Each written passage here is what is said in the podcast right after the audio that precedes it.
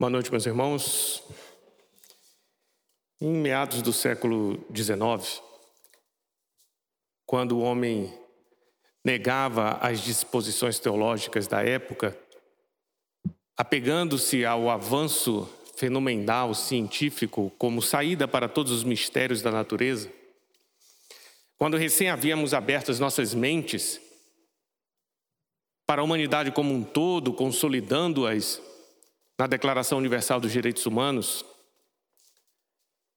quando já se apontava as dolorosas provações que passaríamos no início do século seguinte, do século XX, eis que Jesus envia-nos o Consolador que prometera dois milênios antes. Esse alto-falante dos céus, que independe da cabeça de um só homem, que nos traz irrevogavelmente os esclarecimentos das leis universais, que chama-nos à responsabilidade para a compreensão da verdadeira ciência do universo, para colocarmos em nosso devido lugar perante a criação para criarmos consciência de quem somos e para que servimos.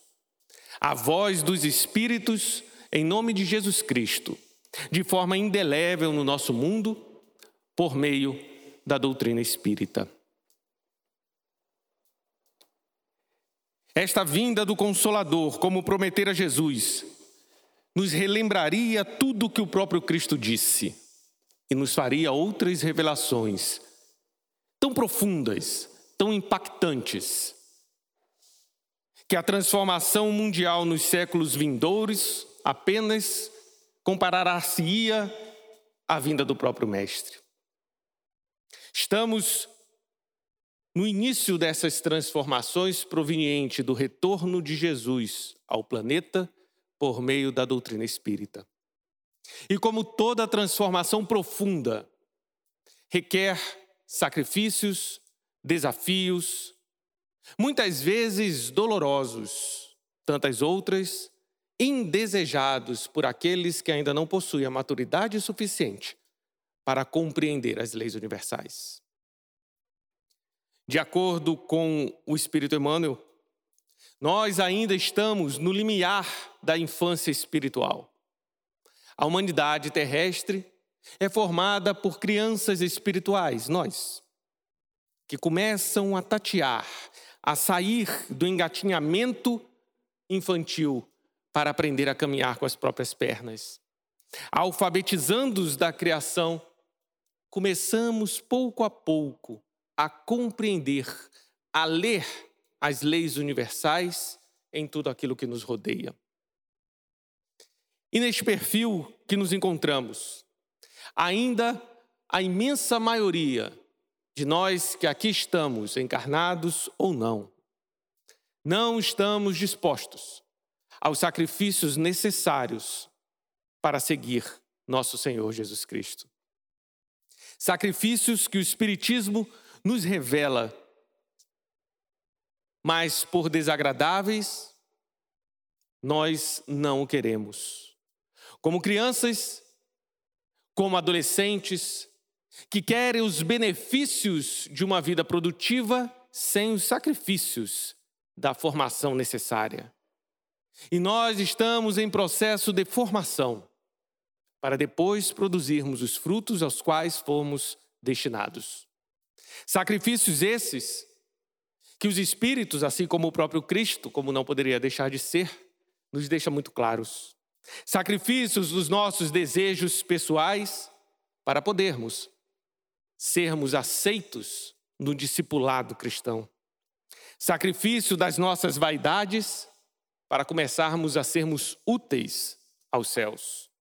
Sacrifício dos nossos confortos pessoais para podermos ter a dignidade de sermos fiéis a Deus sacrifícios das nossas posses ilusórias, para abrirmos a nossa alma, a fim de recebermos a paz que Cristo nos prometeu. Sacrifícios de nós mesmos, para abrirmos nossos corações à luz divina. Um eterno combate entre o nosso egoísmo e as verdades universais. Porque ao discípulo será exigido abrir mão de suas vontades a benefício da execução da vontade de Deus. Ao discípulo será pedido a compreensão a fim de conseguir melhor auxiliar aqueles que não compreendem. Aquele que sabe, lhe será pedido mais atitude, mais perseverança, mais robustez moral do que aquele que permanece na ignorância. Ao professor, exige-se formação acadêmica, ao aluno, não. E se nós queremos ser discípulos, exige-nos formação para esse discipulado de Jesus. E a formação ao discipulado de Jesus não dá-se em livros, dá-se na vida comum.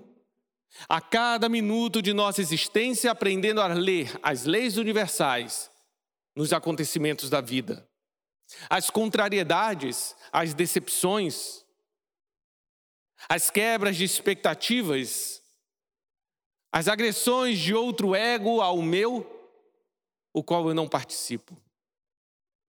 Devem gerar no discípulo o dever da compreensão, do perdão, da resiliência, em uma palavra, o dever do equilíbrio íntimo, porque não há quem consiga auxiliar o outro em desequilíbrio íntimo. Poderíamos citar uma série de exemplos mais práticos, como um deles. Imagine que você, porventura, esteja passando por alguma dificuldade orgânica que necessite de alguma cirurgia, de alguma intervenção. Você, no dia nervoso, não sabe como ocorrerá aquela cirurgia, do qual mexerá dentro do seu organismo. Encontra com um médico e o médico está extremamente nervoso e agitado. Pode ser o melhor médico do planeta lhe cheirará insegurança. Significa que nós, como estagiários na medicina cristã, aquela que cura a alma, precisamos estar em equilíbrio para auxiliar o Cristo operar milagres nos corações humanos. Porque o melhor médico do planeta, se estiver nervoso, com raiva, ainda que não seja sua, lhe gerará insegurança para entregar a sua existência nas mãos dele. E assim, Jesus pede-nos nos seus evangelhos: negue-se a si mesmo se queres me seguir. Pegue a sua cruz e siga-me. É necessário um combate contra o egoísmo, contra a vaidade, contra os interesses personalíssimos, dos quais fazem com que nós queiramos que o mundo mude para me agradar. E Deus não existe para nos agradar. Deus não nos criou para que Ele pudesse ser agradável a nós, em especial na fase infantil que estamos. Assim como nós, pais, se quisermos agradar sempre nossos filhos no processo educativo, nós certamente causaremos neles dificuldades grandiosas no porvir. Negar a si mesmo é uma consciência do espírito que decidiu servir a Jesus. Não é negar-se para anular-se, é negar-se como objetivo de vida. O seu objetivo de vida não é você mesmo. O seu objetivo de vida é ser útil, ativo e consciente para a harmonia de toda a criação. E este é um dos grandes ensinamentos que a doutrina espírita consolida nas mentes daqueles que, de fato, se preocupam em segui-la. O Espiritismo, como a voz de Jesus, veio nos exortar para nos enquadrarmos nas leis universais. Leis criadas pelo único Deus que existe e não por nós. Compreendê-las e se enquadrar a elas para podermos ser felizes. O Espiritismo não transformará os corações que desejam apenas segui-lo superficialmente.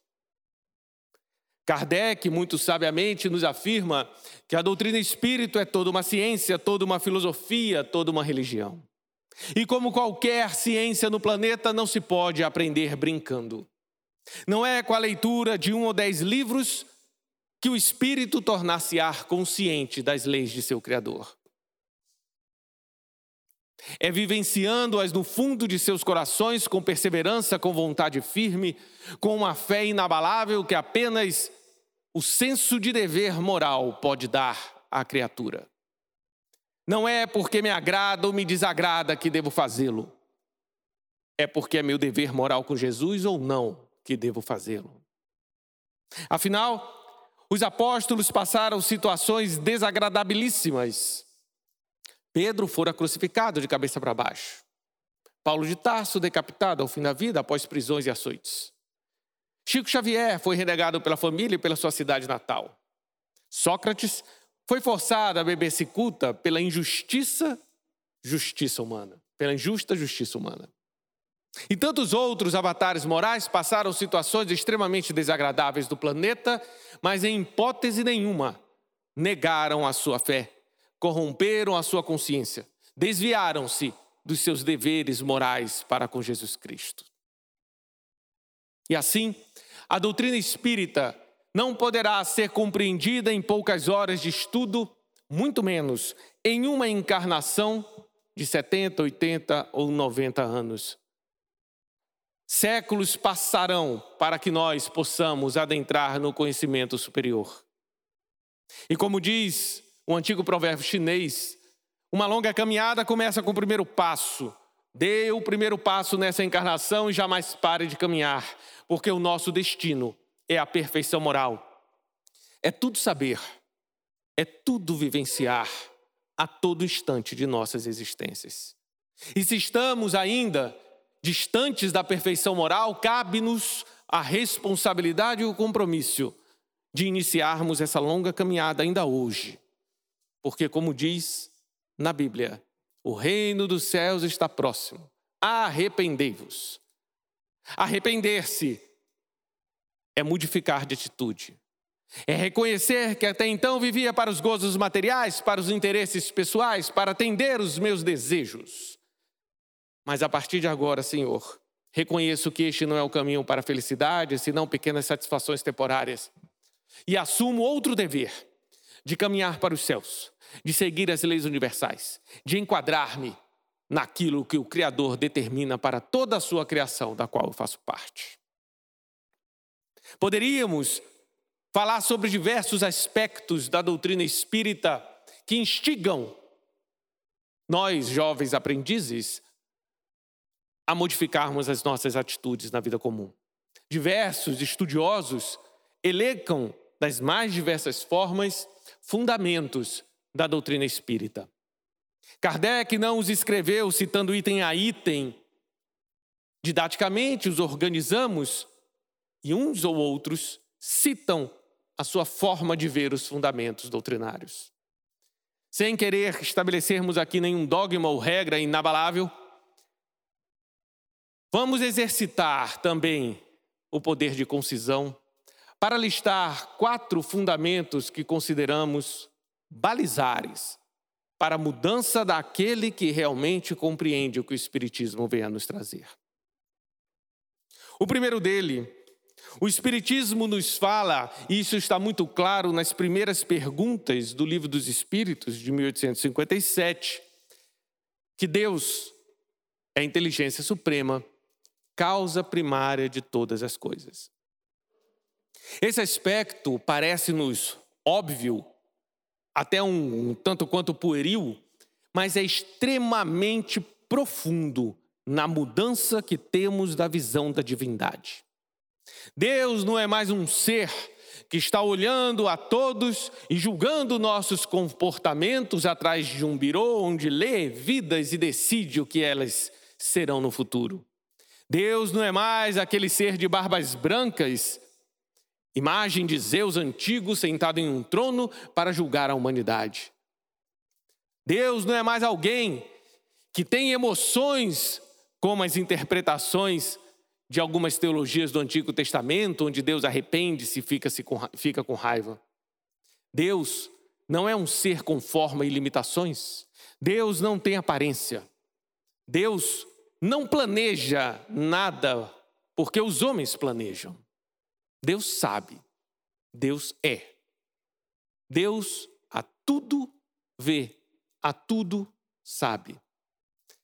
E os espíritos respondem para Kardec, a nosso ver, a melhor conceituação da divindade que nossa apequenada imaginação pode, poderia compreender. Deus é causa primária. Significa que todos nós somos efeitos da divindade. Nós não temos por si mesmo luz própria, senão reflexos da luz divina. Eis porque Jesus disse: que brilhe a vossa luz. Não uma luz nata, como de criação própria, mas uma luz refletida da divindade. Como espelhos que somos de Deus, criados à imagem do Criador. Nós refletimos as emanações da divindade. Quanto mais límpido é o espelho, mais nítida é a imagem que ele reflete. Quanto mais opaco e sujo, menos nítida é a imagem que nós refletimos. Ser Deus causa primária instiga-nos a refletirmos que todos nós, em absoluto, somos efeitos da mesma causa. Não importa a fotografia atual do que nós fazemos, todos somos reflexos da vontade do Criador. Não importa onde nós, crianças espirituais, atualmente cometemos nossos equívocos, considerados mais ou menos graves a depender do julgamento individual de cada um. Mas todos nós somos reflexos da vontade do Criador. Deus é causa. Tudo o que existe provém de um Criador que, evidentemente, não pode ser criado. Emana seu poder pela eternidade. A criação existe desde que seu Criador exista, mas é efeito e não causa. Eu fui criado para colaborar ativa e conscientemente para a harmonia universal, porque sou parte dela e a harmonia segue as vontades de seu Criador. Todos nós somos iguais perante a divindade Assim como toda criança é um ser humano, não importa os erros que eles cometem na sua infância. Crianças mais calmas, crianças mais agitadas, crianças mais nervosas, menos nervosas. Todos nós temos boa vontade com elas, porque afinal ainda são crianças. E o fato delas cometerem seus erros infantis não a desqualifica como seres humanos. Nós, crianças espirituais, cometemos os nossos erros infantis, sejam eles quais forem nesse planeta.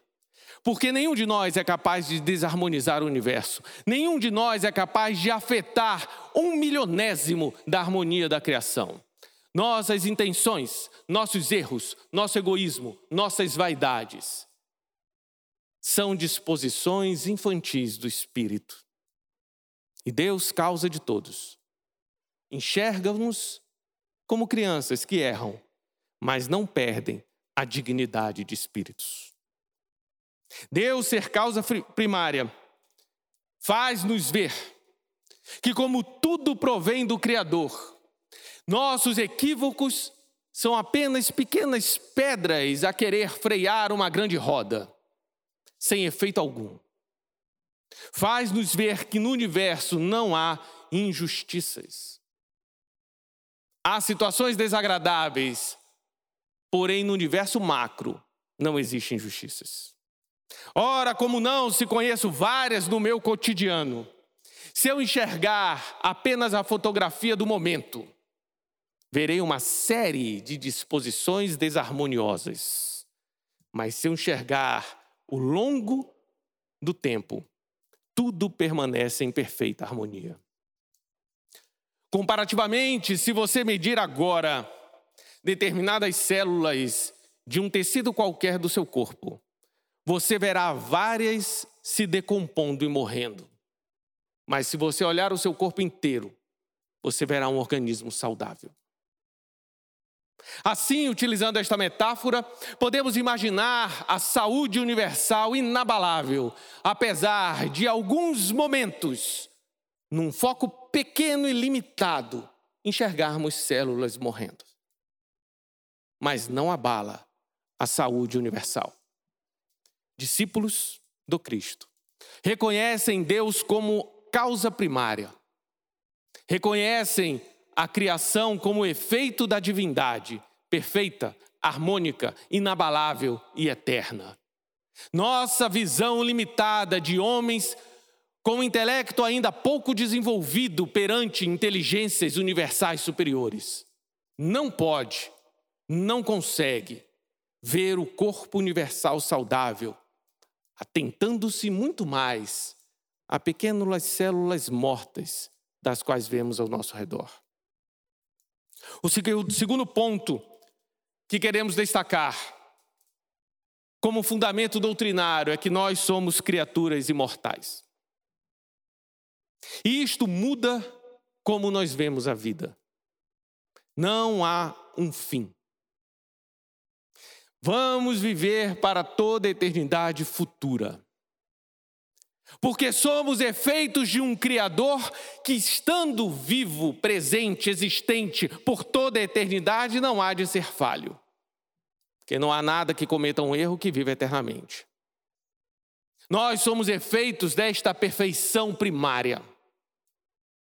E uma vez criada pela perfeição, nosso destino é nos aproximarmos eternamente dele. Não há como admitir que da perfeição da causa primária possa surgir algo que requer a própria eliminação por não ser passível de mudança, por não ser perfectível. Nós mudamos o tempo inteiro. Cada um pode analisar-se a si mesmo dez anos atrás. Você não é mais a mesma pessoa e você não planejou essa mudança. Você mudou sem perceber-se. Apenas olhando para trás, reagindo, consciente ou inconscientemente, às disposições que a vida lhe coloca, fizeram você o que você é hoje, sem planejar que queria ser como é hoje. Nós mudamos interagindo com o universo. E assim será para toda a eternidade. Significa dizer que nós estamos em crescente processo evolutivo, numa eterna aproximação com a nossa causa primária. Aprendemos e evoluímos, nos tornamos mais inteligentes, nos tornamos mais tolerantes, nos tornamos mais dóceis. Imaginemos o tempo eterno de uma vida universal. Todos os nossos equívocos, todas as nossas teimosias morais, Todos o nosso egoísmo, a nossa vaidade, o nosso orgulho e tantas paixões inferiores nos causam, em revertério, efeitos desagradáveis em nós mesmos.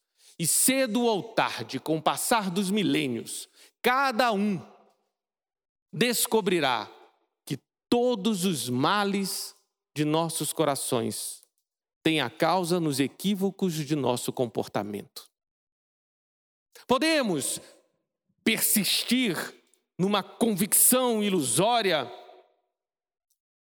de que nós vemos pessoas que são destinadas ao mal. Eu tomo minhas decisões independentemente daquilo que está ao meu redor. Obra do orgulho que será quebrada com o passar dos séculos. Inevitavelmente, todos os seres humanos um dia descobrirão que o sofrimento não tem por causa aquilo que fazem contigo. Tem por causa aquilo que você faz com aquilo que fazem contigo. O ser equilibrado inabalavelmente passa por dores, por situações desagradáveis, por incompreensões. Recebe o impacto das paixões inferiores daqueles que o rodeiam, sem desequilibrar-se. Eis o significado de Jesus quando recebeu o impacto dos nossos pecados, sem desequilibrar-se. Recebeu o impacto das nossas paixões, da nossa ignorância, dos nossos vícios morais, sem desequilibrar-se.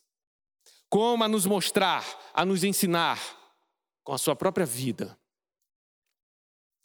o que temos em nosso futuro.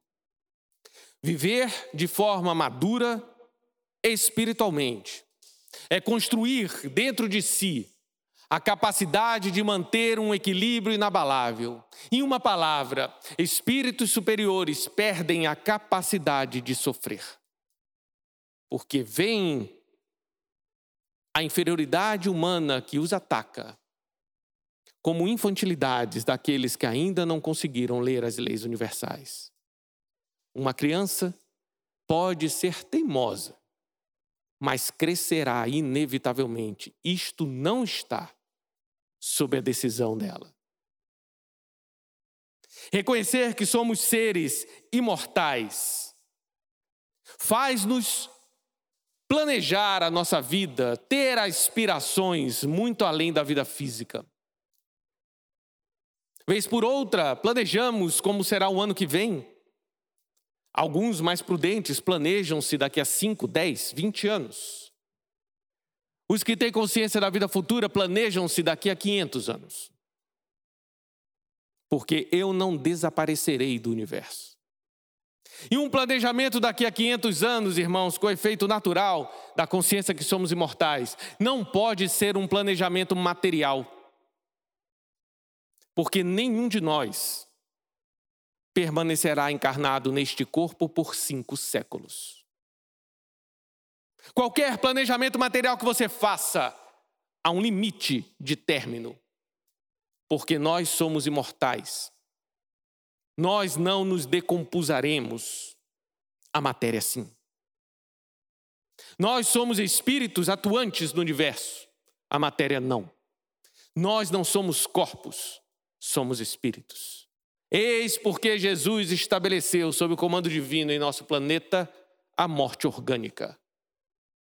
Milhares e milhares de vezes nós desencarnamos e desencarnaremos mais milhares e milhares de vezes, até nos convencermos de que nós não morremos, de que nós não somos corpos.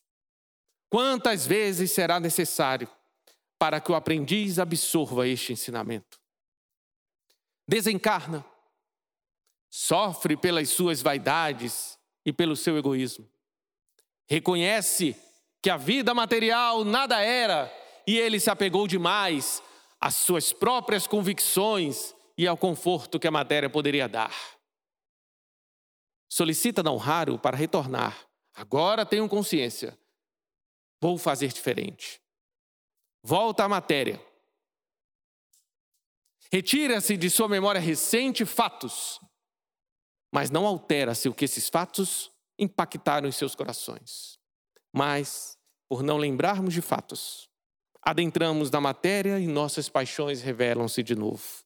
Apegamos-nos a ela novamente, as nossas próprias convicções. Esquecemos da divindade. Eu posso tudo desencarnamos e voltamos ao mesmo processo.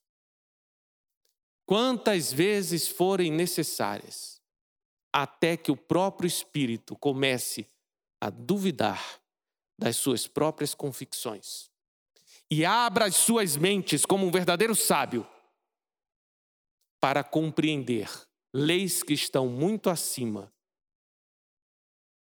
da ínfima ciência humana no mundo atual. Entendermos-nos como criaturas imortais, dá outro impacto em nossas vidas. Nós não vamos desistir do processo evolutivo. Porque não há esta opção, irmãos. Você viverá para sempre. Todas as dores que passa, todas as decepções, por mais torturosas que possam ser, elas têm um término, você não. Imaginem dificuldades que passamos no passado, aqueles que tiveram essas experiências. Quantos de nós, passando por dores atrozes, nos desesperamos por não vermos saída? Cremos que a vida terminou, que nós viveríamos agora só em sofrimento, era uma dor interminável. Com o passar das décadas, sem nosso planejamento, vemos que aquelas dores modificaram-se. Umas passaram, outras não, mas não estão vívidas dentro de nós da mesma maneira. Porque tudo que ocorre ao redor de nós passa, mas nós não. Somos imortais. Faz com que o espírito tenha uma convicção, uma maturidade, uma fortaleza moral que o faz passar quaisquer situações, mantendo o foco nos ensinamentos cristãos que fortalecem-no. Como este, você não morre. Tudo passa, você não. Vença os desafios, porque eles não conseguirão lhe vencer. Encurte os caminhos do sofrimento que esses desafios dolorosos lhe impõem para a modificação futura que você não planejou. Atuando em si mesmo com consciência, com retidão, com espírito de dever, com resiliência, com maturidade moral para entender que as dificuldades transformam e não condenam. O terceiro ponto que destacamos como um fundamento transformador da doutrina espírita é que ela nos diz que além da causa primária, além do Criador, há a criação, efeito do Criador. E esta criação pode se dividir em duas partes espírito e matéria. A parte ativa e a parte passiva da criação. Nós somos espíritos, integrantes da parte transformadora do universo. A matéria é a parte passiva, instrumentos do espírito para que ele colabore ative conscientemente para a harmonia universal. E eis o nosso dever Fomos criados para colaborarmos ativa, consciente e eternamente para a harmonia universal, utilizando-nos dos instrumentos da matéria. Assim conseguimos compreender melhor as palavras do Cristo, quando ele diz para perdoarmos, porque o não perdão desarmoniza a si ou ao outro, e nosso dever é colaborar com a harmonia. Quando eu me auto-martirizo, ao invés de arrepender-me e transformar-me, o auto-martírio me desarmoniza e eu sou parte da criação e o meu dever é harmonizar a criação. Quando eu agrido ou xingo meu irmão, eu estou estimulando nele a desarmonia e ele é parte da criação e meu dever é harmonizar a criação.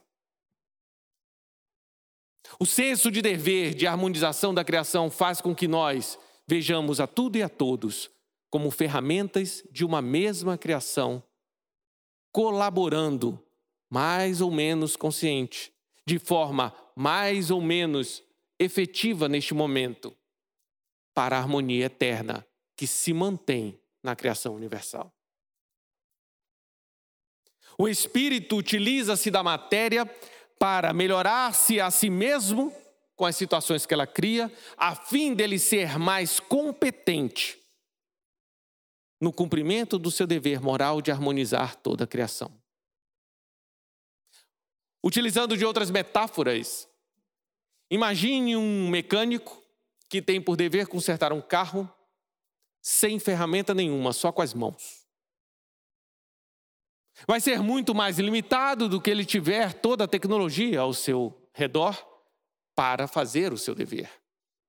Um médico não pode operar sem os bisturis, porque ele precisa da matéria para a sua inteligência transformar aquilo que é seu dever. Uma mãe ou um pai, ao cuidar de uma criança, precisa de instrumentos materiais, fraldas, pomadas, que se não dificulta que a sua inteligência transforme e cumpra o seu dever. Assim, em tudo aqui no nosso planeta, é uma pequena instrução para o espírito na vida universal. Espíritos usam da matéria para transformar o que está ao seu redor e cumprir o seu dever de manter a harmonia do universo. Jesus, governador de nosso planeta, usa a matéria do nosso planeta para colaborar com a harmonia universal, ainda que seja estimulando em cada um de nós a melhora íntima. Porque Jesus tem por missão estimular em nós a vontade de nos mudarmos a nós mesmos. O Cristo não forçará nos seres que Deus colocou a sua, a sua tutela, não nos forçará a transformação. Porque a transformação íntima, a reforma íntima, tão falada nos meios espíritas, apenas pode ser executado por um único espírito, eu. Apenas cabe a mim a transformação de mim mesmo. Deus deu a mim o governo do meu íntimo, parcela do universo, para que eu leve da ignorância à inteligência suprema, do desajuste ao ajuste, do desequilíbrio ao equilíbrio, da desarmonia à harmonia plena e eterna. Eu tenho por dever levar ao meu íntimo parte da criação à harmonia eterna com Deus. Jesus não poderá fazer isso por mim. Quando ele recebeu-nos aqui em nosso planeta, assumiu o dever de nos estimular a nós querermos profundamente, com todas as nossas forças, modificarmos-nos a nós mesmos, porque só assim modificaremos. Eis o motivo das provações do planeta. Jesus nos proporciona situações para instigar-nos os gatilhos necessários para que nós desenvolvamos vontade firme o suficiente para mudar a nós mesmos. Se eu sou uma pessoa muito orgulhosa e satisfaço-me com o orgulho da minha alta intelectualidade, Jesus me colocará em situações em que quebrará o meu orgulho. E essas situações serão dolorosas. Mas a quebra do orgulho é necessária porque não há harmonia universal se você privilegia a si mesmo do que a outros elementos do universo. Você não cumprirá o seu dever. E não cumprindo o seu dever, não se enquadrará nas leis do universo, perfeitas e eternas. E se você brigar com as leis universais, elas não mudarão. E elas são superiores a você. Por isso a humildade é necessária. Se eu sou um ser vaidoso, Jesus me colocará em situações que independem de minha vontade, encarnação pós-encarnação, utilizando das ferramentas que ele tem, ferramentas de te colocar em determinada sociedade, em determinado tempo, em determinada cultura, em determinada família, com determinado corpo físico, para que você passe as provações necessárias, a fim de retirar de seu coração tudo aquilo que lhe impede de ser feliz. Orgulhos, vaidades, imediatismos, intemperâncias, intolerâncias, egocentrismos lhe impedem de ser feliz. O discípulo começa a compreender a justiça de amor de Deus. As dores que nos colocam não são punitivas, mas educadoras. Jesus passou por dores, que nenhum de nós passará nessa encarnação. Nenhum de nós será crucificado, açoitado. Nenhum de nós será torturado como em Roma antiga. No entanto, ele não se desequilibrou, mostrando-nos que o ambiente externo não consegue obrigar-te ao desequilíbrio, mas apenas o ambiente interno o faz. Entendermos que somos espíritos ativos que temos por função utilizar a matéria para desenvolver-se intelecto moralmente a fim de auxiliar o universo na sua harmonia, de nos colocarmos naquilo para aquilo que fomos criados, faz com que o discípulo mude a sua percepção de vida. Não há dor maior do que o meu dever moral. Não há situação que me obrigue o desequilíbrio. Ninguém tem o poder de te obrigar a ficar com raiva. Ninguém tem o poder de te obrigar a ficar magoado, a ficar triste, a ficar ansioso. O máximo que meu irmão consegue fazer com as suas paixões ainda em processo educativo é me colocar em uma situação difícil. Daí para dentro, decisão minha. Por mais difícil que possa parecer, e nenhum de nós consegue manter a estabilidade emocional todos os instantes, apenas um espírito em nosso planeta consegue isso, Jesus Cristo. Por isso ele é o mestre, eu sou aprendiz. Mas eu tenho consciência da lição que eu tenho que aprender. Aquele que acha que tudo sabe não procura aprender mais nada. Eu sou servo. Eu sou discípulo. Eu sou aprendiz. Senhor, que queres que eu faça? Estas palavras de Paulo é de um espírito consciente do seu dever, da sua infantilidade espiritual, mas um verdadeiro sábio. Porque o sábio não é aquele que sabe tudo, mas é aquele que sabe o que não sabe ainda, o que tem a aprender, e aquele que tem consciência da, da lição que deve aprender. Aquele que acha que não há lições a aprenderem. Não são sábios, por mais que sejam avançados intelectualmente. Nós pretendemos ser discípulos, e um discípulo deve ser sábio. Senhor, que queres que eu faça? O quarto ponto que destacamos como fundamento da doutrina espírita que transforma a nossa vida é que o universo ele é colaborativo, harmônico e eterno. Toda a criação existe desde toda a eternidade. Porque se imaginássemos um momento de início de tudo que existe, teríamos que imaginar Deus ocioso de alguma forma antes desse momento. E Deus não pode ficar ocioso por uma eternidade e transformar-se para outra eternidade, porque as eternidades, elas não conseguem ser comparadas. O universo existe desde que existe uma causa, e a causa é Deus. Aquilo ou aquele, a depender da convicção de cada um, que sempre existiu. E o universo existe durante toda a eternidade de modo harmônico e inabalável. Hoje temos diversas teorias querendo definir o início de nosso universo. Assim como antigamente diversas outras teorias foram afirmadas pelo conhecimento intelectual humano. Chegamos a afirmar que a Terra estava dentro de um cilindro e o Sol rodava ao redor. Chegamos a afirmar que a vida surgia naturalmente na teoria da biogênese. Chegamos a afirmar, até pouco tempo, que o átomo era indivisível.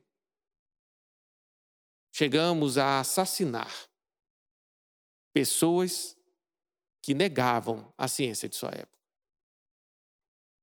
Até hoje, mais de 150 anos depois da revelação espírita, nenhum dos fundamentos ou explicações que o Espiritismo nos traz, a exemplo nas obras de Chico Xavier, foram negados pelo conhecimento humano.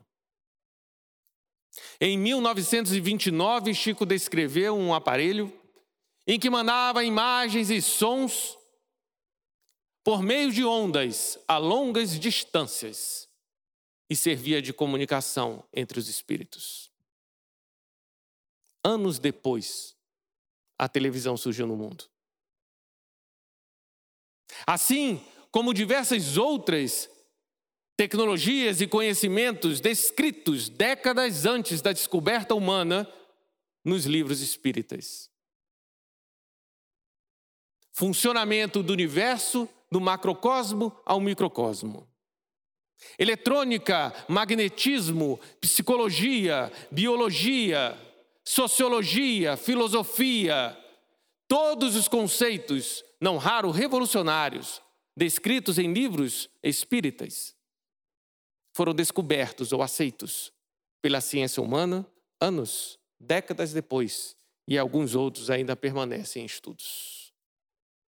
O universo colabora entre si e nós, como partes do universo, temos por dever, por função, para executar a nossa atividade de harmonia, colaborarmos com os outros elementos da criação.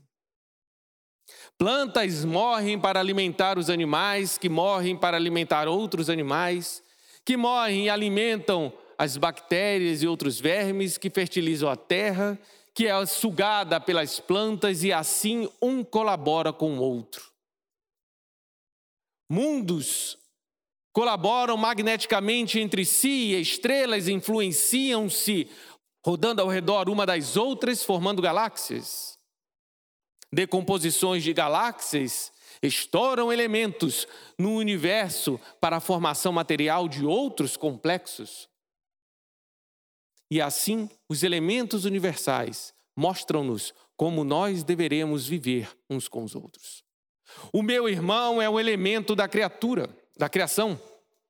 O meu irmão é uma parcela da criação que tem por dever instigar a harmonia.